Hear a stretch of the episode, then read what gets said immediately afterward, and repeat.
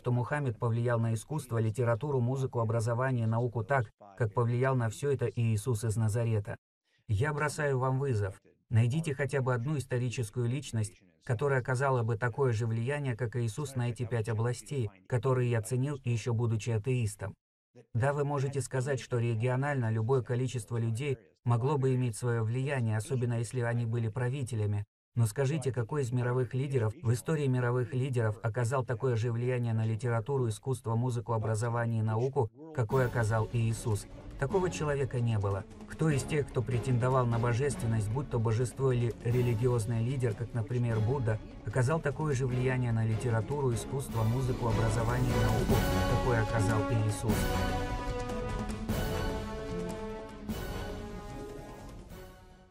Приветствую вас, друзья. Меня зовут Михаил Бакумов, и это «Разумная вера» подкаст.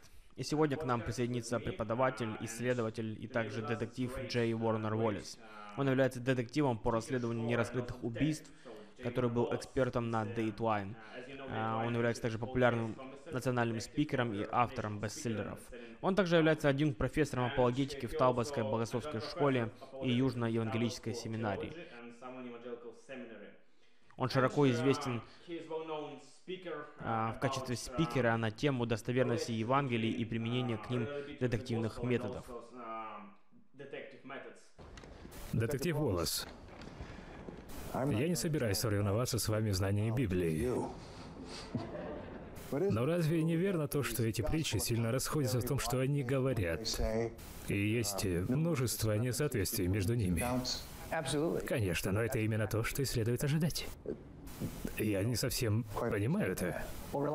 Свидетельства очевидцев всегда расходятся в том, как они передают историю. Их история написана с разной географической перспективой, даже если они находятся в одной комнате. Когда я изучал проповеди, я старался определить, что действительно достоверные слова, несмотря на все расхождения между историями.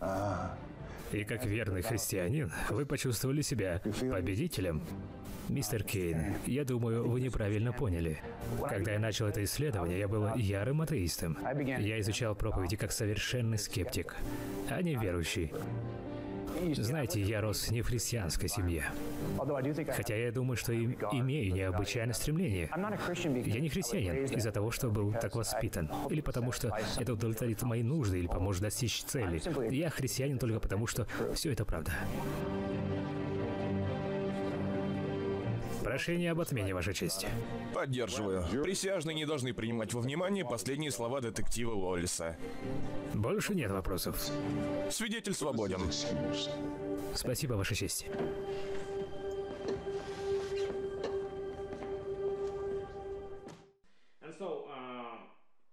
Рад видеть вас, детектив Уоллес. Э, я на самом деле не знаю, как правильно к вам обращаться. Все очень просто. Называй меня Джимом. Да, я очень рад твоему приглашению, и мне приятно, что мне выдалась возможность, так сказать, поговорить с другим концом Земли. Я удивляюсь тому, как технологии позволяют нам делать это, и я счастлив участвовать в этом. Спасибо за приглашение. Да, спасибо. На самом деле вы впервые у нас на подкасте. Ранее у нас в гостях уже был доктор Фрэнк Турок, ваш хороший друг. Все верно. И мне нравится слушать вас обоих. Я также читаю ваши книги. Я читал несколько ваших известных книг, и они невероятны. Спасибо огромное за теплые слова, и ты прав насчет Фрэнка. Он мой дорогой друг, и на самом деле друг для всех нас. Я поражен и впечатлен тем фактом, что так много апологетов действительно готовы и сами поощряют такого рода встречи. Эти люди готовы вам помочь. И речь идет не о гордости или о какой-либо конкуренции между апологетами. Я пришел из светского неверующего окружения, и когда я встретил христианских апологетов, то я был поражен тем фактом, что у них есть настоящая община людей, влюбленных в Евангелие, которые хотят сделать все возможное, чтобы показать истинность христианства и помогать друг другу. Вот почему мы рады участвовать в таких подкастах, как этот. Да, это столь верно, потому что я взаимодействую с разными христианскими апологетами и также с атеистическими философами. Довольно сложно говорить с атеистическими философами, потому что часто речь идет о деньгах или аудитории и так далее. Но с христианскими апологетами, такими людьми, как вы, а, столь просто поддерживать связь и говорить на эти важные темы. Я признателен за ваше время. Я понимаю, что у вас в будущем много интересных мероприятий. Прежде чем мы пойдем дальше, важно отметить то, что в ряде случаев христианское мировоззрение распространяется благодаря нашей готовности участвовать в таких подкастах, как этот. Мы не задаем вопросов, сколько людей увидят нас, сколько вы мне заплатите за участие. Христианское учение включает в себя всех и говорит о том, что Господь оставит 99, чтобы найти одного заблудшего человека. Поэтому мы все время задаем другой вопрос себе. Мы не знаем, кто будет слушать подкаст. А есть ли кто-то, кому необходимо услышать Евангелие? Если есть хотя бы один, то будешь ли ты готов оставить 99, чтобы принести ему весть? Господь поступает так, Иисус поступает так, и мы стараемся следовать Его примеру. Я полагаю, что такой образ мысли мотивирует нас. Он должен мотивировать нас, давать желание так поступать. Поэтому я обычно никогда не задаю вопросы вроде «Как много людей слушают ваш подкаст?» Для меня это не имеет значения. Я надеюсь, что его услышит хотя бы один человек. И для меня, как детектива в отставке, у которого есть время, я готов участвовать всякий раз, когда есть возможность. Я отвечаю на предложение, но вопрос в моем загруженном расписании. Поэтому дело не в других вопросах. Мой единственный вопрос – в какой день вы хотите увидеть меня? Буду ли я свободен в этот день? На самом деле это единственный вопрос, который я задаю. Да, спасибо большое. Итак, давайте начнем. Расскажите нам немного о себе. Почему вы решили стать детективом и как вы стали христианином? Мой отец был офицером полиции, поэтому я последовал его примеру, но до этого я получил образование в области искусства. Я работал архитектором в Санта-Монике, когда я решил оставить эту работу. Мне было где-то за 20. Мой папа был офицером полиции до того, как он создал большую семью, и поэтому я задумался об этой профессии. Я считал, что мне и моей супруге будет сподручнее трудиться в этой сфере, чем в архитектуре, в которой я вообще никого не видел, кто был бы в похожей ситуации, в которой было бы желание остаться преданным браку. Я уверен, что такие люди были где-то, но в той фирме, в которой я работал, я осознал, что сохранить брак было бы проблемой с такой работой и теми требованиями, которые выдвигала эта фирма. Поэтому я решил уйти из этой сферы, Всегда я чувствовал, что архитектура не была моим призванием. Я понимал, что такое призвание еще до того, как познал Бога. Я еще не был христианином. Я поверил в Иисуса Христа, когда я служил офицером полиции. Я работал в отделе расследований и проводил оценку показаний очевидцев. Это было частью моего труда. Я был главным из допрашивающих в моей команде. Поэтому я постоянно допрашивал очевидцев или подозреваемых. И этот процесс научил меня определенным навыкам который я впоследствии применил во время анализа Евангелия, чтобы увидеть, могут ли они быть проверены способом, подобным проверке очевидцев из прошлого, способом, каким вы можете проверить участников в деле нераскрытого преступления, когда у вас нет возможности допросить тех очевидцев. Возможно, их уже нет в живых, или нет возможности пообщаться с человеком, писавшим отчет, потому что он уехал и так далее. Поэтому вам необходимо оценить, является ли то или иное свидетельство достоверным, несмотря на то, что у вас уже нет возможности общаться с человеком, который впервые сообщил об этом, или с человеком, который записал эти данные. Это очень похоже на ситуации с Евангелиями. Именно такой подход я использовал для оценки Евангелий. После того, как они в кавычках прошли проверку, я понял, что именно удерживало меня от того, чтобы поверить Евангелиям. Меня удерживала идея о том, что Евангелие содержит в себе утверждения о сверхъестественном, которые не встречаются в криминальных делах. Я сразу же отказался верить им, потому что сердце мое принадлежало философскому натурализму. Поэтому отчасти мое духовное становление состояло из оценки обоснованности моей приверженности натурализму. Также мне было необходимо рассмотреть свидетельство о том, как появилась Вселенная. Есть ли веские причины верить в существование разумной личности за пределами естественного мира, верить в личность, сотворившую Вселенную? Если ответ положительный, тогда это открывает дверь для потенциально разумных выводов, связанных с тем, что находится за пределами натурализма, с тем, что выше, превосходнее и за пределами естественных истин и событий, которые могли бы случиться в истории человечества. Вот что открыло передо мной дверь веры. Хорошо. И каков был ваш подход к исследованию христианства? Какие главные принципы и методы вы взяли из своей работы? Прежде всего, я применил обычное судебное слушание. Довольно много времени мы посвящаем слушанию очевидцев и подозреваемых. Мы оцениваем их слова какие слова они используют. Прежде всего, во время чтения Евангелия меня заинтересовало и удивило то, какие слова употребляли люди, делая определенные выводы. Это было важным для меня. Также важен тот факт, что Евангелия не являются идеально сходными друг с другом. Другими словами, время от времени события описываются таким образом, что ты задаешься вопросом, это вообще то же самое событие или нет. Как это вообще было? Был ли один ангел или два? Была ли одна женщина или три? Все подобные различия весьма распространены среди отчетов очевидцев. И у нас есть шаблон, который мы используем для проверки отчетов очевидцев. Он основан на 13 вопросах, которые мы даем присяжным на рассмотрение, когда они оценивают очевидцев. И эти 13 вопросов можно найти в инструкциях для присяжных в уголовных процессах у нас в Америке. Я хорошо знаком с этими 13 вопросами. Они разделяются на 4 категории категории,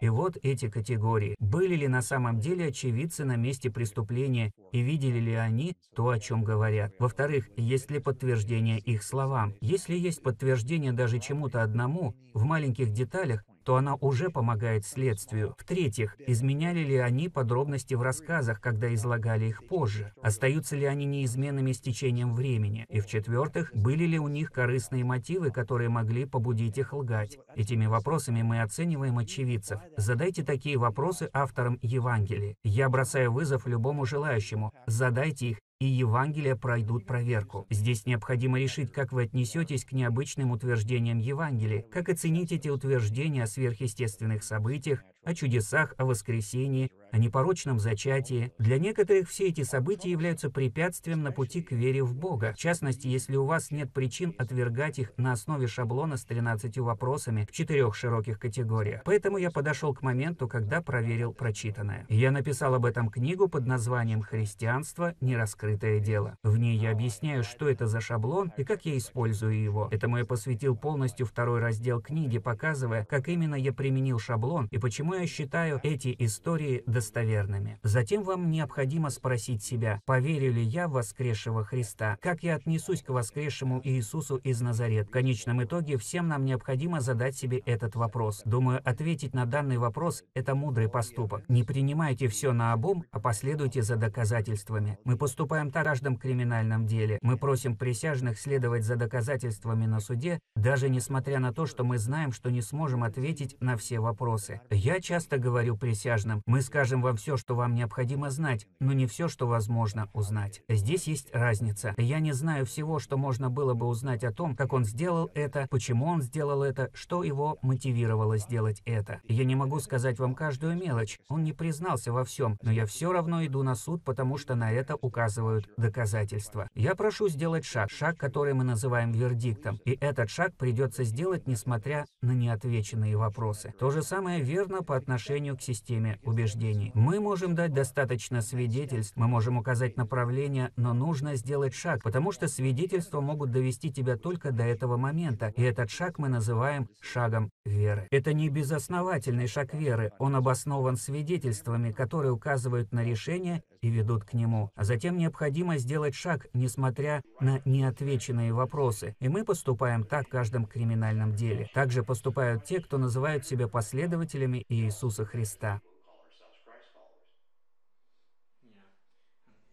Да, ваш подход столь интересен, потому что вы берете некоторые известные возражения и утверждаете, что на самом деле это не возражение, а свидетельство.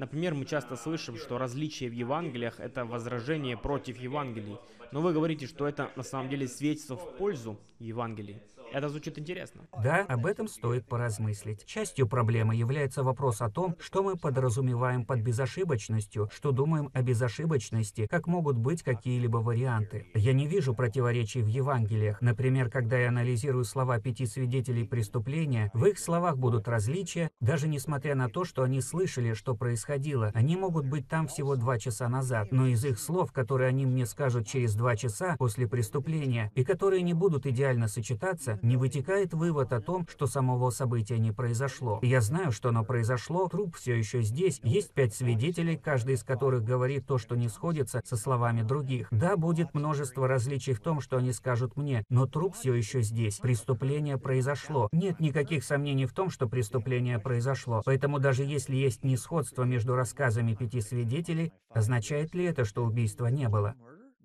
Конечно же нет. Труп еще лежит здесь. Этого нельзя сказать о Евангелиях. В них есть те различия, которые я нахожу каждый раз, когда я говорю с пятью свидетелями о каком-то одном событии. Обычно все, что я прошу у офицера на месте преступления, чтобы прежде чем я приеду туда, он убедился в том, что свидетели находятся в разных местах. Поэтому, когда я доберусь до них, они не скажут мне одно и то же, иначе у меня не будет подробностей, не будет точного описания преступления. Описание, которое я могу получить только сохранив различия в их историях, а не опуская эти различия.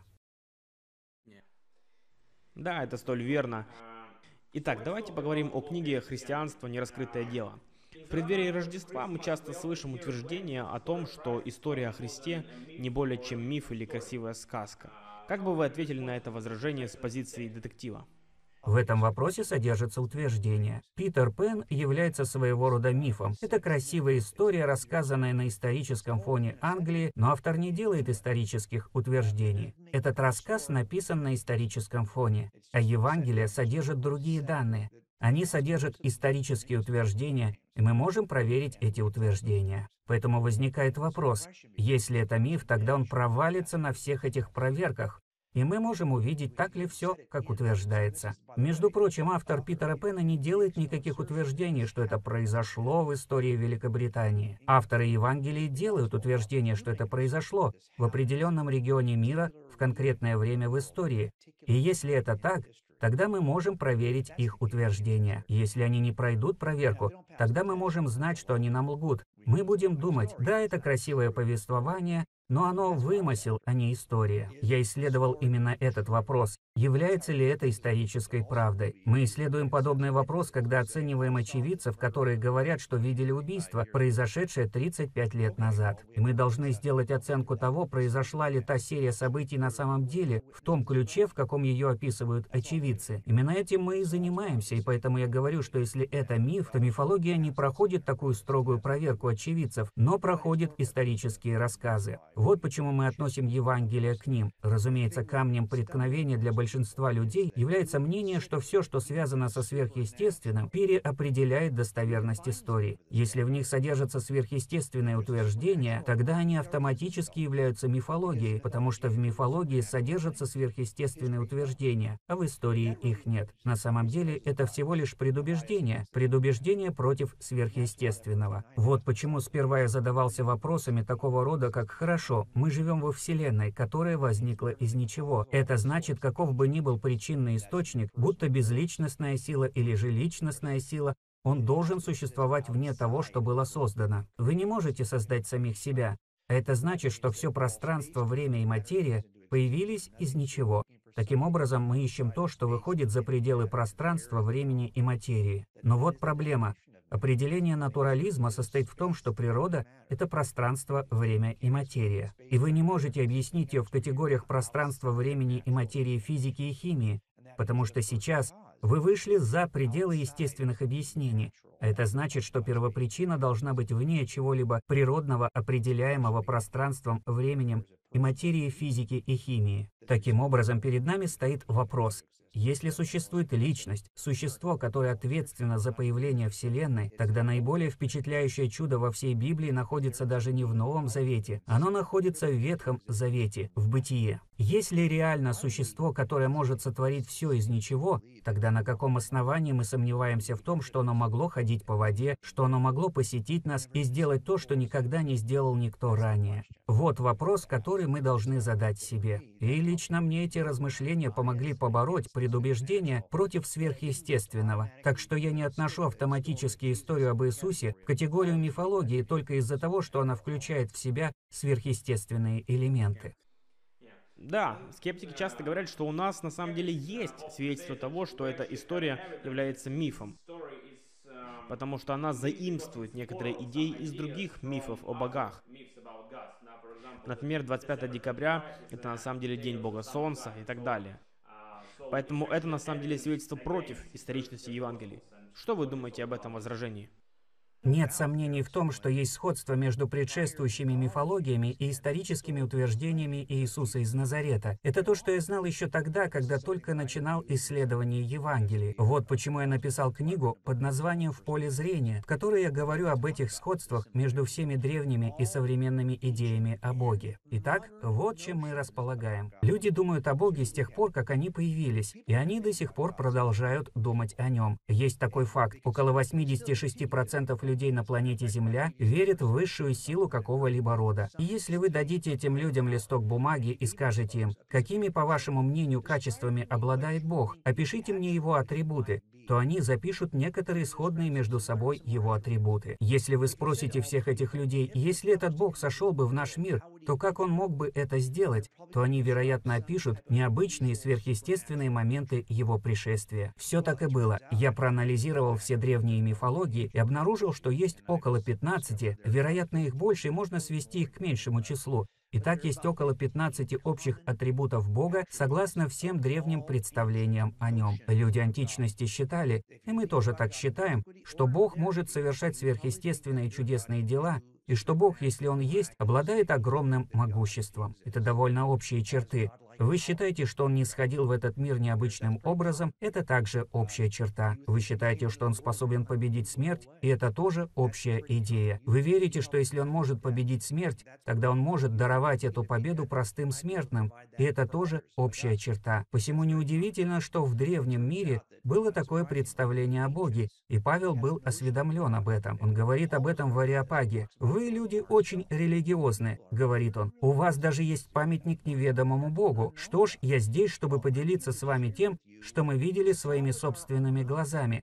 Но не удивляйтесь тому, что Иисус оправдывает некоторые из ваших ожиданий, а затем вы остолбенеете от удивления, когда услышите Его весть. И именно это сделал Иисус. Как факт, существует 15 общих характеристик мифов. Ни один из них не объединяет в себе более 10. Я перечисляю все 15 в своей книге и показываю, у кого были какие атрибуты. Но только одна личность, претендовавшая на божественность, воплотила в себе все 15 атрибутов. Это Иисус из Назарета. Он оправдывает ожидания всех древних людей, которые думали о Боге, которые писали о Боге, воображали нечто о Боге, и они разработали некоторые идеи, которые являются правдивыми. Почему вы удивляетесь этому? Но они упускают какие-то моменты во многих сферах. Этому удивляться тоже не стоит. Иисус приходит и оправдывает ожидания язычников. Он оправдывает ожидания евреев, которые писали о патриархах и описывали патриархов очень схожими с Иисусом, и даже пророчествовали о пришествии Мессии. Итак, в итоге в древности Иисус оправдывает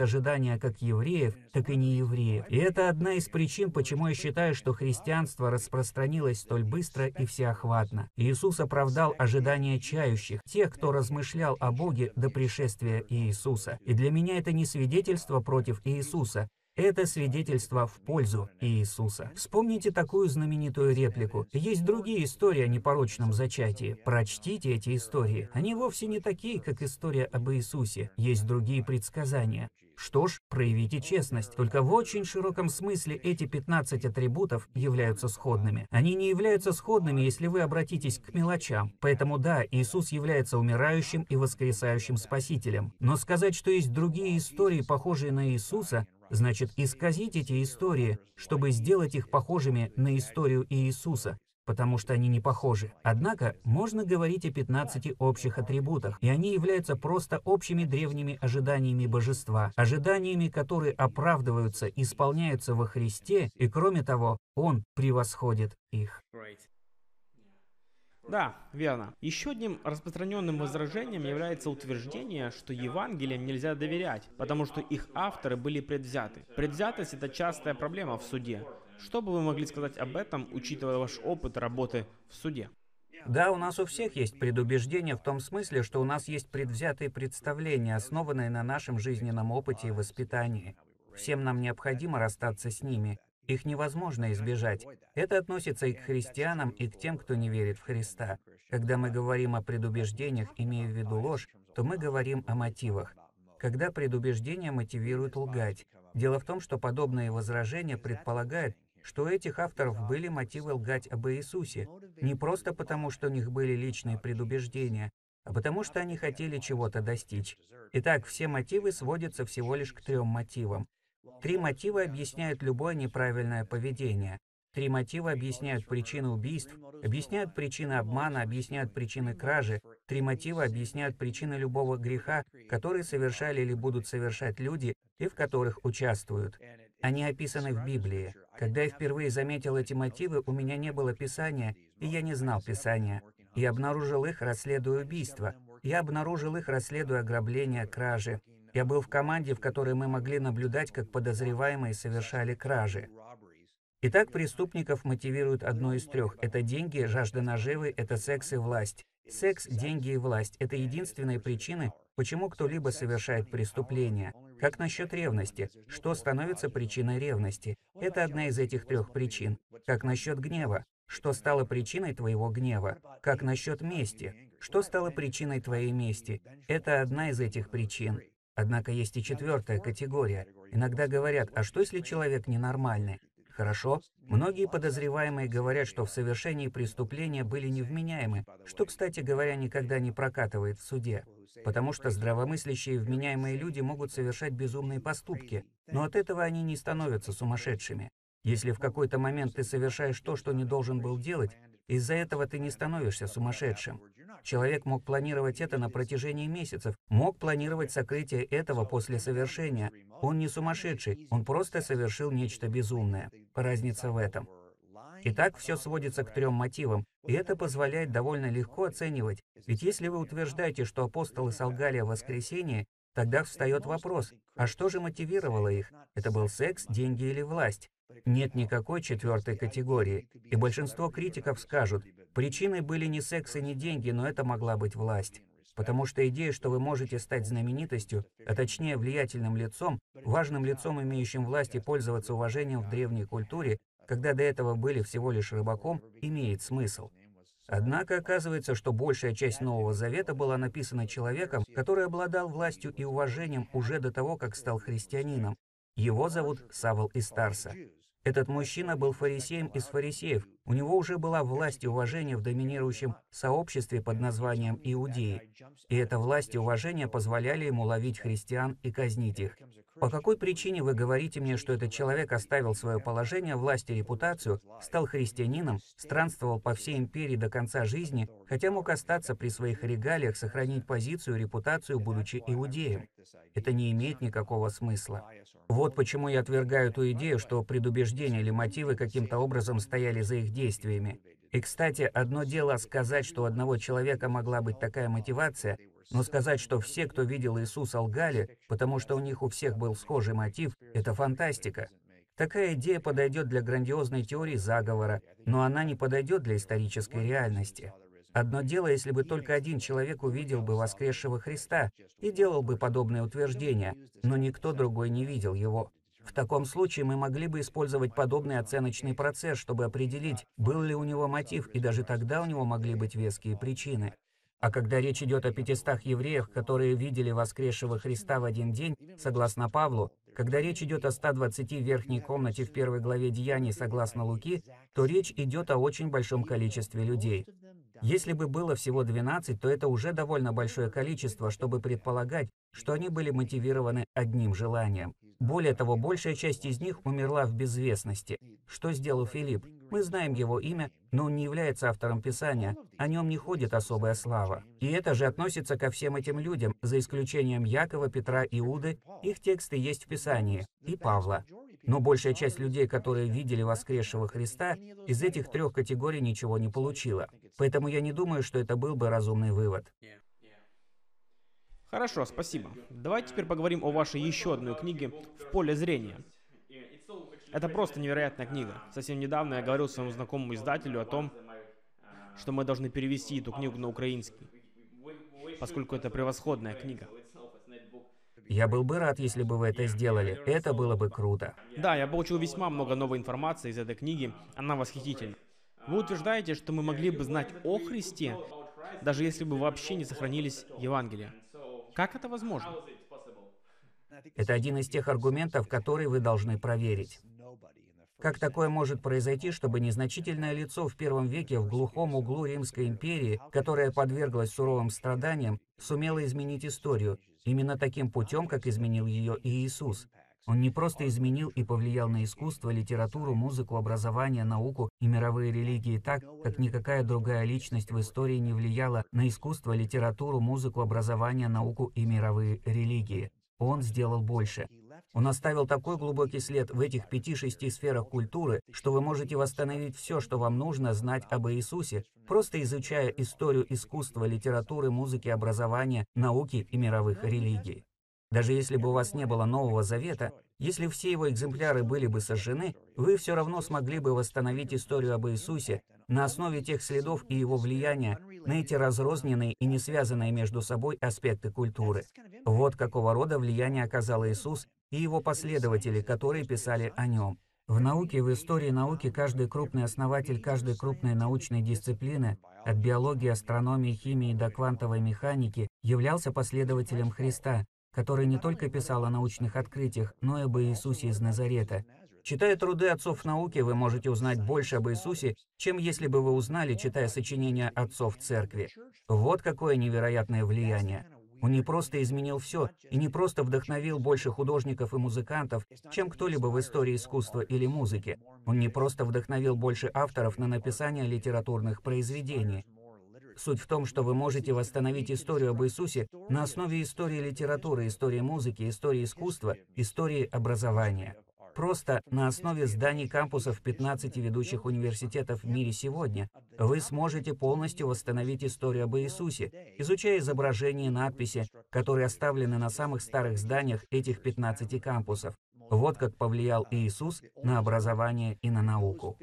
Это можно сделать также на основе текстов нехристианских религий, на основе писаний ислама, мусульман Ахмади, бахаизма или в утверждениях современных руководителей буддизма и индуизма.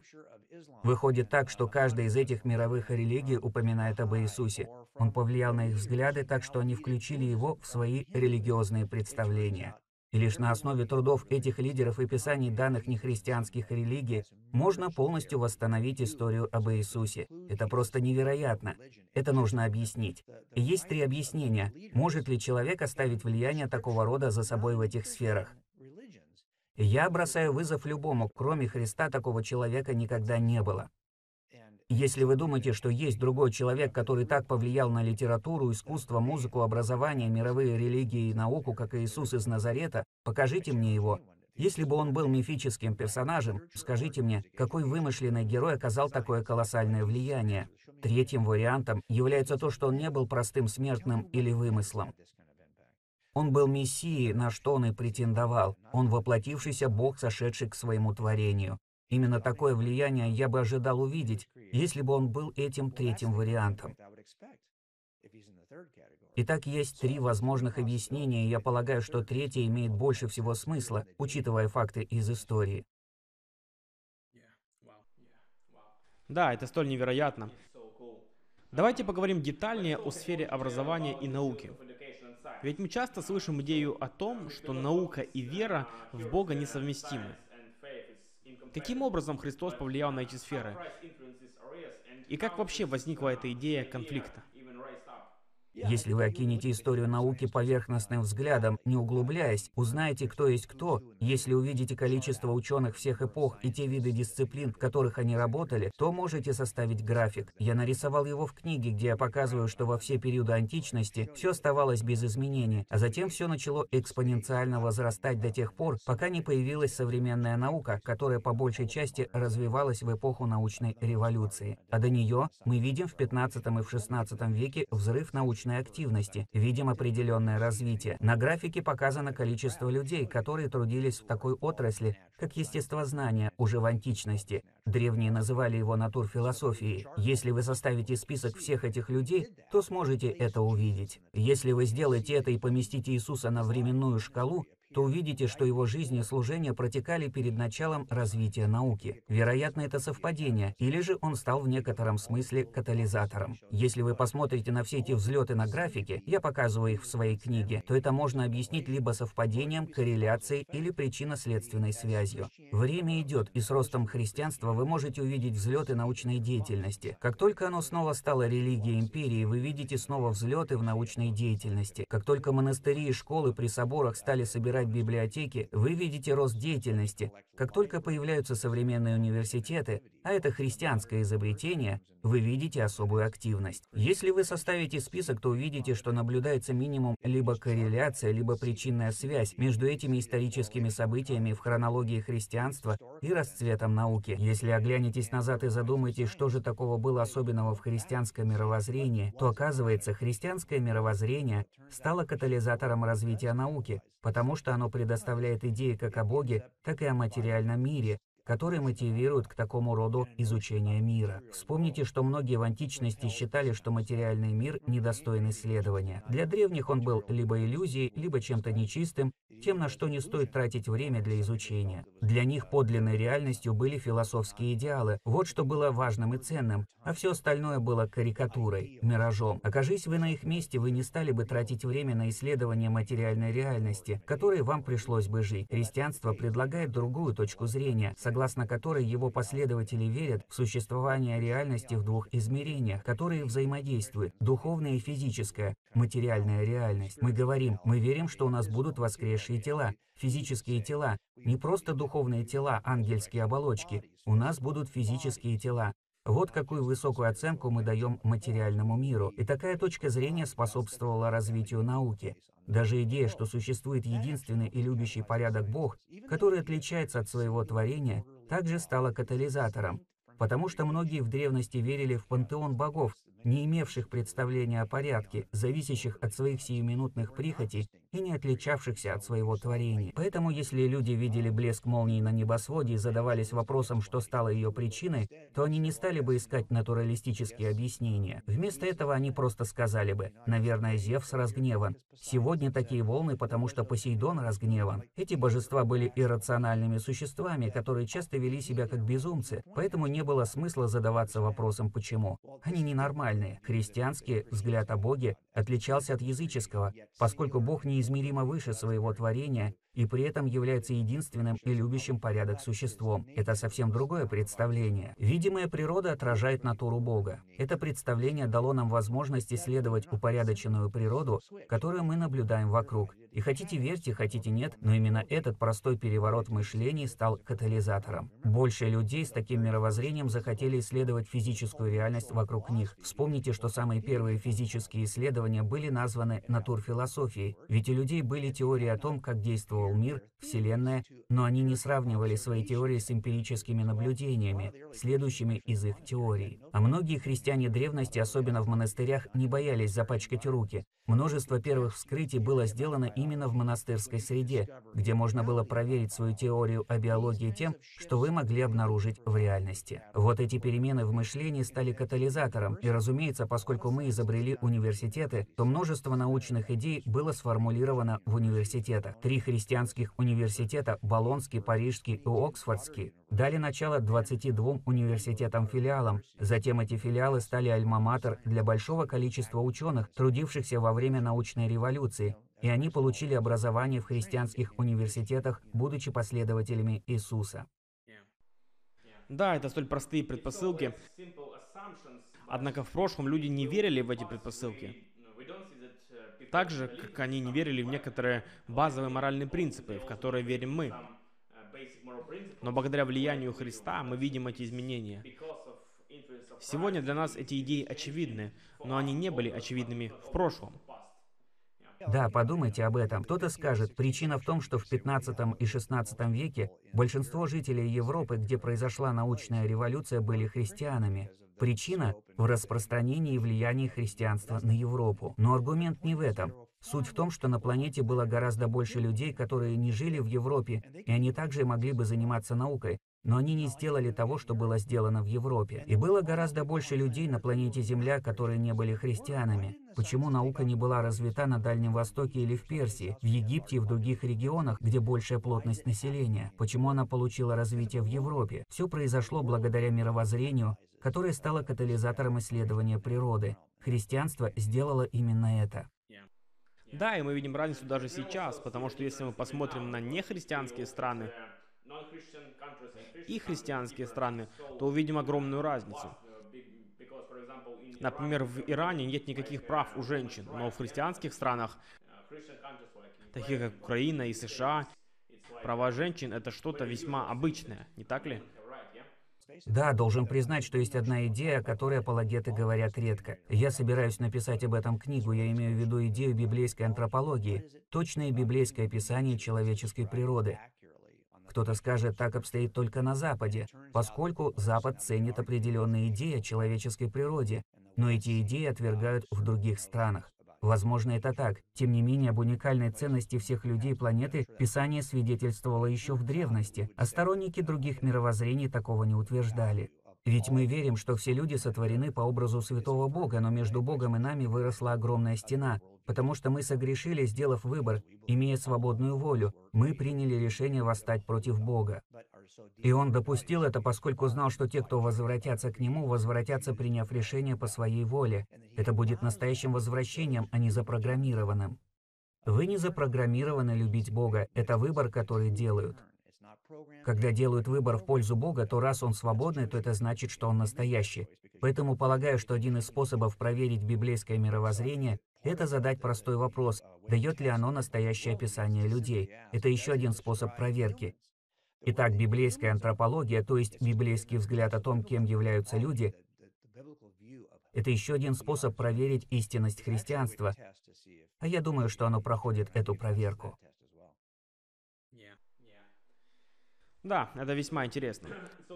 Почему это влияние нельзя объяснить простым совпадением? Ведь многие исторические личности повлияли на историю, например, Мухаммед. Мы все знаем, что мусульмане говорят, что Мухаммед изменил арабский мир и так далее. Так почему этот аргумент не применим к Мухаммеду, но применим ко Христу? Давайте на время отложим религиозный аспект и посмотрим на человеческую культуру. Когда я был атеистом, я сказал бы так. То, что действительно ценно и определяет развитие культуры, находится в литературе, искусстве, музыке, образовании и науке. Я назвал бы эти пять областей. Стоит отметить, что когда я говорю «наука», я также включаю в это понятие медицинские достижения, заботу о тех, кто болен. Это часть научной деятельности. Если не упоминать религию, то я говорил это до того, как поверил в Иисуса в 35 лет. Я говорил, что мы можем победить зло достижениями в образовании и науке. И я сказал бы, что искусство, литература, музыка, образование наука – это то, что определяет рост и развитие культур в сторону идеала. И когда я говорю о влиянии Иисуса, я говорю о влиянии Иисуса на эти пять областей, которые являются ценными и для атеистов. Не говорите мне, что Мухаммед повлиял на искусство, литературу, музыку, образование, науку так, как повлиял на все это Иисус из Назарета. Я бросаю вам вызов. Найдите хотя бы одну историческую личность, которая оказала бы такое же влияние, как Иисус на эти пять областей, которые я ценил еще будучи атеистом. Да, вы можете сказать, что регионально любое количество людей могло бы иметь свое влияние, особенно если они были правителями. Но скажите, какой из мировых лидеров в истории мировых лидеров оказал такое же влияние на литературу, искусство, музыку, образование и науку, какое оказал Иисус? Такого человека не было. Кто из тех, кто претендовал на божественность, будь то божество или религиозный лидер, как, например, Будда, оказал такое же влияние на литературу, искусство, музыку, образование и науку, какой оказал Иисус. Можете взять все буддийские университеты и сравнить. Знаете ли вы о том, что за всю историю христианских университетов, которые были открыты и закрыты, их больше, чем всех университетов в других регионах планеты? И не просто в других религиозных группах, а во всех группах, вот какое влияние на образование оказал Иисус и его последователи. Вы можете взять все университеты, основанные буддистами, индуистами, атеистами, свободомыслящими, кем хотите, сложите их все вместе, составьте список всех этих университетов, которые были основаны этими группами, умножьте их на 10, и вы все равно не достигнете числа университетов, основанных христианами. Задумайтесь над этим. Скажите мне, кто еще есть такой? Вы спросите, возможно ли, что все это всего лишь совпадение? Да, возможно. Я всегда отвечаю «да» на любые вопросы о возможном, потому что все, что угодно, возможно, но причина наших разговоров в обнаружении не того, что возможно, а того, что разумно. И мне все равно, что возможно. Это стандарт, который я никогда не смог бы достигнуть в суде. Я ищу разумный вывод, вне разумных сомнений. Но я никогда не смог бы достичь вне возможных сомнений, потому что возможно все. Возможно, что между нами нет этого разговора. Как я могу проверить это? Возможно, что ты просто трехмерный виртуальный персонаж, который красиво визуализирован. На самом деле ты не человек. Это, конечно же, возможно. Но мы думаем в категориях разумного. И разумное заключение состоит в том, что нет ни одной исторической личности, которая имела бы такое влияние, которое оказал Иисус. И если кто-то думает, что такая личность есть, то это значит, что он не исследовал вопрос и не знает, что он ошибается. Да, если вы хотите узнать больше, то я настоятельно рекомендую книгу «В поле зрения». Она превосходна. Что ж, как вы знаете, сейчас в Украине идет война. Я сам из Украины и был вынужден покинуть мой родной город Донецк, потому что Россия оккупировала этот город. Каковы ваши мысли о войне в Украине? Есть категории людей, которые считают, что политика это некий всеобщий заговор, и поэтому нам вообще не стоит думать об этой теме. Что бы вы сказали на этот счет? Я не считаю, что нам не стоит думать об этой теме. Нам нужно это делать и быть реалистами. Задайтесь вопросом, что именно я могу сделать, чтобы изменить ситуацию. Можно принять решение о том, кого или какой проект мы будем поддерживать. Можно помогать деньгами. Можно принять решение в соответствии с тем, кого мы считаем правильным, если говорить о политической поддержке. Можем поддерживать политические партии, которые отражают наши ценности. Обычно я не говорю о кандидатах, потому что когда я голосую, я голосую за потенциальную будущую реальность. Голосую я не за кандидата, они приходят и уходят. Я стараюсь достичь потенциальной будущей реальности, созвучной мировоззрению христианина. И иногда, чтобы достичь определенного видения, приходится выбирать не лучшего кандидата. И это нормально, ведь я голосую за потенциальную будущую реальность. Когда мы говорим об этой войне, то она, как и все зло, сводится к трем мотивам – секс, деньги и власть. Все очень просто. И когда я вижу захват территории, то это вопрос власти. Интересно, что все мы видим связь между территорией и властью. И власть – обычный мотив, который движет людьми. Всякий раз я говорю, да, мы хотим решить проблему, например, остановить войну в Украине. Но мы не сможем решить саму проблему войны своими усилиями. Однако Евангелие может излечить безумие любого рода, включая международное безумие. Безумие войны. Потому что ее причиной являются гордость, желание секса, денег или власти. Это все для меня, меня, меня. Я хочу, хочу, хочу. Это происходит так, как лидеры, принимая решения, движимы гордостью. Они хотят власти. Все сводится к этому. Вопрос также в деньгах, потому что природные ресурсы также являются частью вопроса денег в вопросе захвата власти. Сейчас вы видите, как это происходит. Противоядием от гордости является смирение, оно его антипод. Наше христианское мировоззрение предполагает, что каждый из нас посредством силы Святого Духа понимает, что мы не боги, и мы встаем на колени перед Святым Богом, а затем исполняем веление Святого Бога. Если люди, находящиеся на другой стороне фронта, приняли бы Евангелие и преобразовались Святым Духом, приняв учение Иисуса из Назарета, ничего этого не случилось бы. Евангелие нашего Господа Иисуса Христа положит конец всем бедам, войне, бесчинствам, бедности, нищете и несправедливости. Евангелие – это лекарство от всех недугов общества. Опять-таки вопрос весьма непрост, потому что это Божья работа.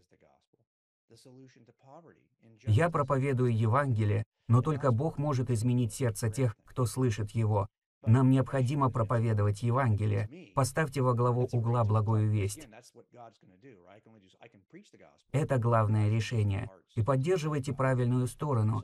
И единственный способ поддерживать – это тратить время, ресурсы и деньги. Это единственный способ оказания помощи. Жертвуйте время, ресурсы и деньги. Так что если вы слушаете или смотрите нас, раздумывая, чем я могу помочь, то можно сражаться на передовой, поддерживать свою сторону финансово, либо рассказывать об этом. Можно тратить время, ресурсы и деньги на поддержку наших, на то, что вы считаете правильным. Мне 61 год, и я стараюсь посвящать все время Евангелию. Завтра я буду служить, распространяя его, и послезавтра тоже. Семь бед, один ответ. Да, это утверждение столь правдиво, поскольку вы на самом деле предоставили свидетельство в пользу него. Это не просто слепая вера, но мы на самом деле видим свидетельство того, что Евангелие действительно помогало людям в прошлом во всех этих областях, которые мы рассмотрели. Поэтому это абсолютно верно. И это реальная надежда для людей, которые сейчас страдают, ведь мы видим, что в прошлом Христос оказывал помощь. Ты прав. Если на планете ничего не изменится, то помните, жизнь не ограничивается 70 годами страдания на Земле. Мы вечные существа, и у нас не отрезок линии, а луч. Мы начинаем с точки под названием рождения, но не заканчиваем на смерти. Мы переходим от этой точки в вечность. В геометрии переход от одной точки к другой называется лучом. И наша жизнь — это лучи, и та точка, которая лежит по другую сторону второй точки, это очень длинная линия. Все земные страдания являются мимолетными в сравнении с всевозрастающим опытом, который мы будем приобретать в вечности с Богом. Поэтому если даже мир перевернется вверх дном и сойдет с ума, надежда есть для всех. Есть надежда для всех нас, ведь мы вечные существа. Принимая Евангелие, мы получаем опыт по другую сторону второй точки, который нельзя ни с чем сравнить. Не будет больше слез, несправедливости. Это наша надежда на вечность. Вечность, которая меняет все. Меняет то, как мы видим сегодняшний день. Меняет нашу надежду. Меняет и то, как мы видим свою смерть. Вот на что я надеюсь. Это часть того, о чем говорит Евангелие, о видении жизни, которая не отрезок линии, а бесконечный луч. Да, спасибо. И продолжая тему теории заговоров, поскольку это весьма частое утверждение, почему не является разумным считать, что существует некий высший заговор, например, что американцы не летали на Луну, или, например, что все политики как-то связаны друг с другом, Почему это не является разумным с вашей точки зрения? Приведу ряд условий для успешного заговора. Для него нужны условия, о которых большинство не задумывается. Во-первых, нужно как можно меньше заговорщиков, ведь двум людям говорить ложь гораздо легче, чем 22. Для заговора нужен короткий срок. Легче хранить секрет в течение дня, чем год. Также нужна отлаженная связь между заговорщиками. И если я остановлю одного и задам вопрос, им нужно будет повторить то, что сказал другой. Если они не договорились друг с другом о том, что нужно сказать, то будут проблемы. Для заговора нужны близкие отношения, ведь иногда надо солгать ради отношений с мамой. Маловероятно, что вы выдадите маму, поэтому вы будете лгать, чтобы сохранить секрет. И это благодаря близким отношениям. Для этого нужны близкие отношения со всеми, кто в заговоре. И, наконец, для заговора нужно быть в окружении, в котором нет сильного давления. Если вы хотите сорвать заговор, то ищите тот, в который вовлечено большое количество людей на протяжении долгого времени, и создайте там давление. Нужно искать заговор, где слабые взаимоотношения, и устранить коммуникацию его участников друг с другом. Этот принцип применили по отношению к Евангелиям. Если вы скажете, что весь сектор американских властей вовлечен в заговор в течение двух десятилетий, я с огромной долей уверенности отвечу, что вы сумасшедший. В этом случае слишком много людей, и его засекреченность потребовала бы слишком долгого времени, а также сильного внешнего давления. Мы живем в мире соцсетей, где все хотят стать богатыми, разрушив какой-либо заговор, но это уже слишком. Возможно ли такое? Да. Разумно ли это? Нет. Это глупость. То же самое с идеей, что свыше 500 человек были вовлечены в заговор о Христе, и у всех у них не было способа поддерживать связь друг с другом, чтобы увидеть, что сказал Фома в Индии, и сравнить его слова с проповедью Матфея в Северной Африке и с римским благовествованием Павла.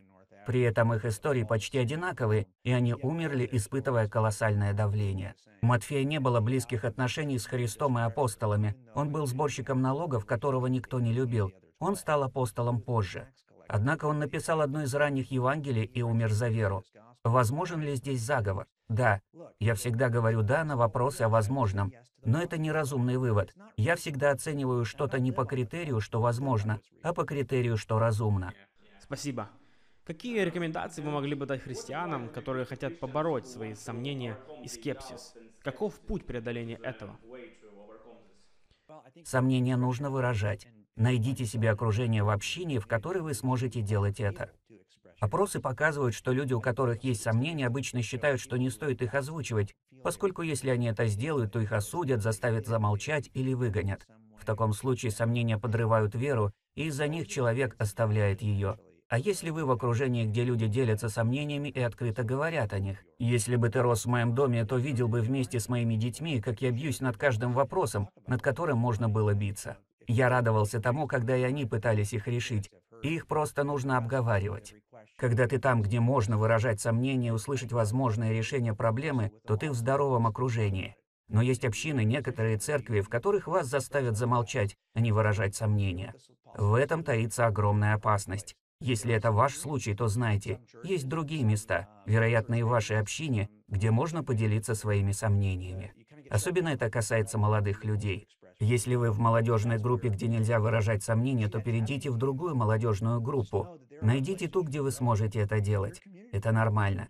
Есть ли у вас сомнения в политиках? У меня есть. Возникают ли они во время чтения новостей о том, что происходит в мире? У меня да.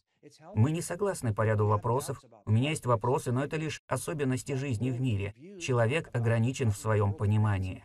Практически все, что вы будете исследовать, оставляет вопросы, на которые вы не сможете ответить. И это относится ко всему, что вы будете исследовать. Если было бы возможно знать все заранее, мы бы все делали ставки на чемпионате мира, потому что знали бы заранее, чем все обернется.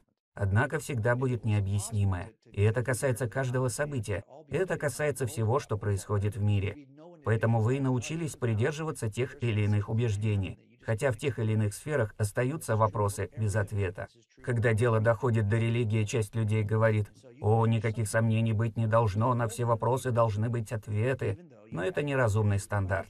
Научитесь жить с неотвеченными вопросами, ведь они есть в каждой сфере. Нет ни одного аспекта, в котором нет места сомнениям, идущим против ваших убеждений. Такова природа реальности. Вы не знаете, как функционирует ваш авто, но продолжаете вставлять ключ в замок зажигания. Продолжаете нажимать кнопку, чтобы завести машину, но ведь вы не знаете, как она работает сейчас. Она может взорваться на ваших глазах. Это, конечно, возможно. Вас это не беспокоит. Вы не живете в соответствии с тем, что возможно. Вам и не нужно отвечать на эти вопросы. Вы просто заводите машину. Такова природа реальности. Мы живем вопреки неотвеченным вопросам, и это правдиво также по отношению к теистическому мировоззрению. Вам нужно принять решение вопреки. Если вы атеист, то ответьте, как появилась Вселенная, почему она тонко настроена, как появилась жизнь, почему она проявляет замысел, откуда возникло сознание, откуда свобода воли в материалистической Вселенной. Откуда взялись объективные моральные истины, если нет объективного морального законодателя? Как может быть стандарт справедливости, равняясь на который вы называете часть явлений плохими? На эти восемь больших вопросов о Вселенной у атеистов нет ответов, и они это признают. Они скажут, у нас нет ответов на эти вопросы, но однажды, возможно, будут. Это значит, что вам нужно принять атеизм, не ответив на самые важные вопросы о Вселенной. Судя по всему, атеисты могут так сделать. Вы можете принять теизм с несколькими неотвеченными вопросами также.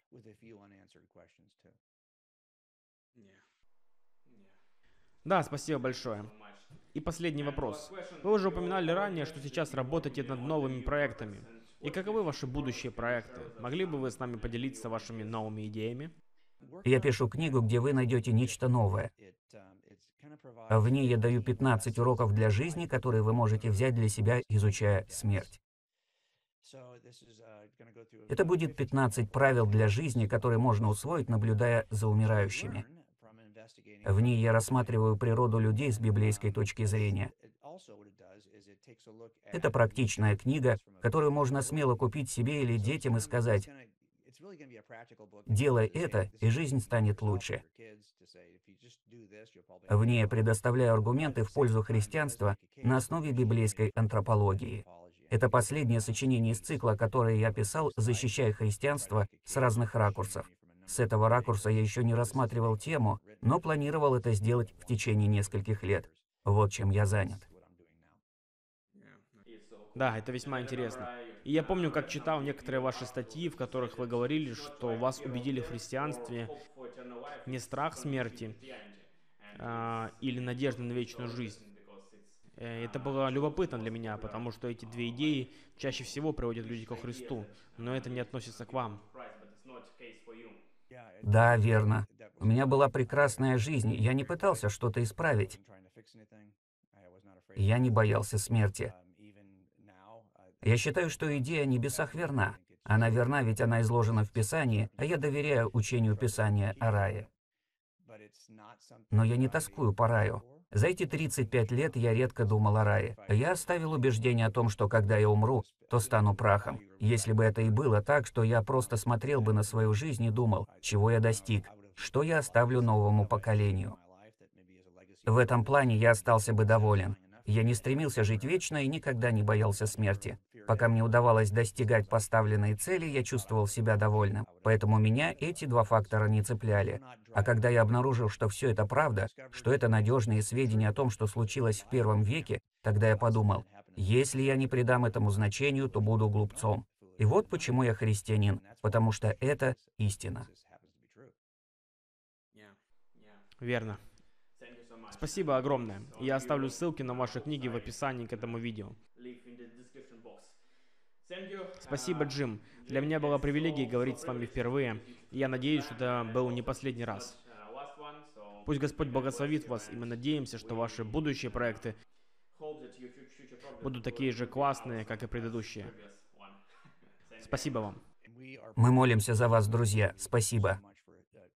Не переставайте думать о самом важном решении всех проблем даже в дни, когда есть искушение оставить его и сосредоточиться на трагедии, на кризисе, в котором вы сейчас. Постоянно думайте о вечных ценностях. Это похвально. Спасибо за приглашение. Спасибо огромное, пусть Господь благословит вас. И тебя.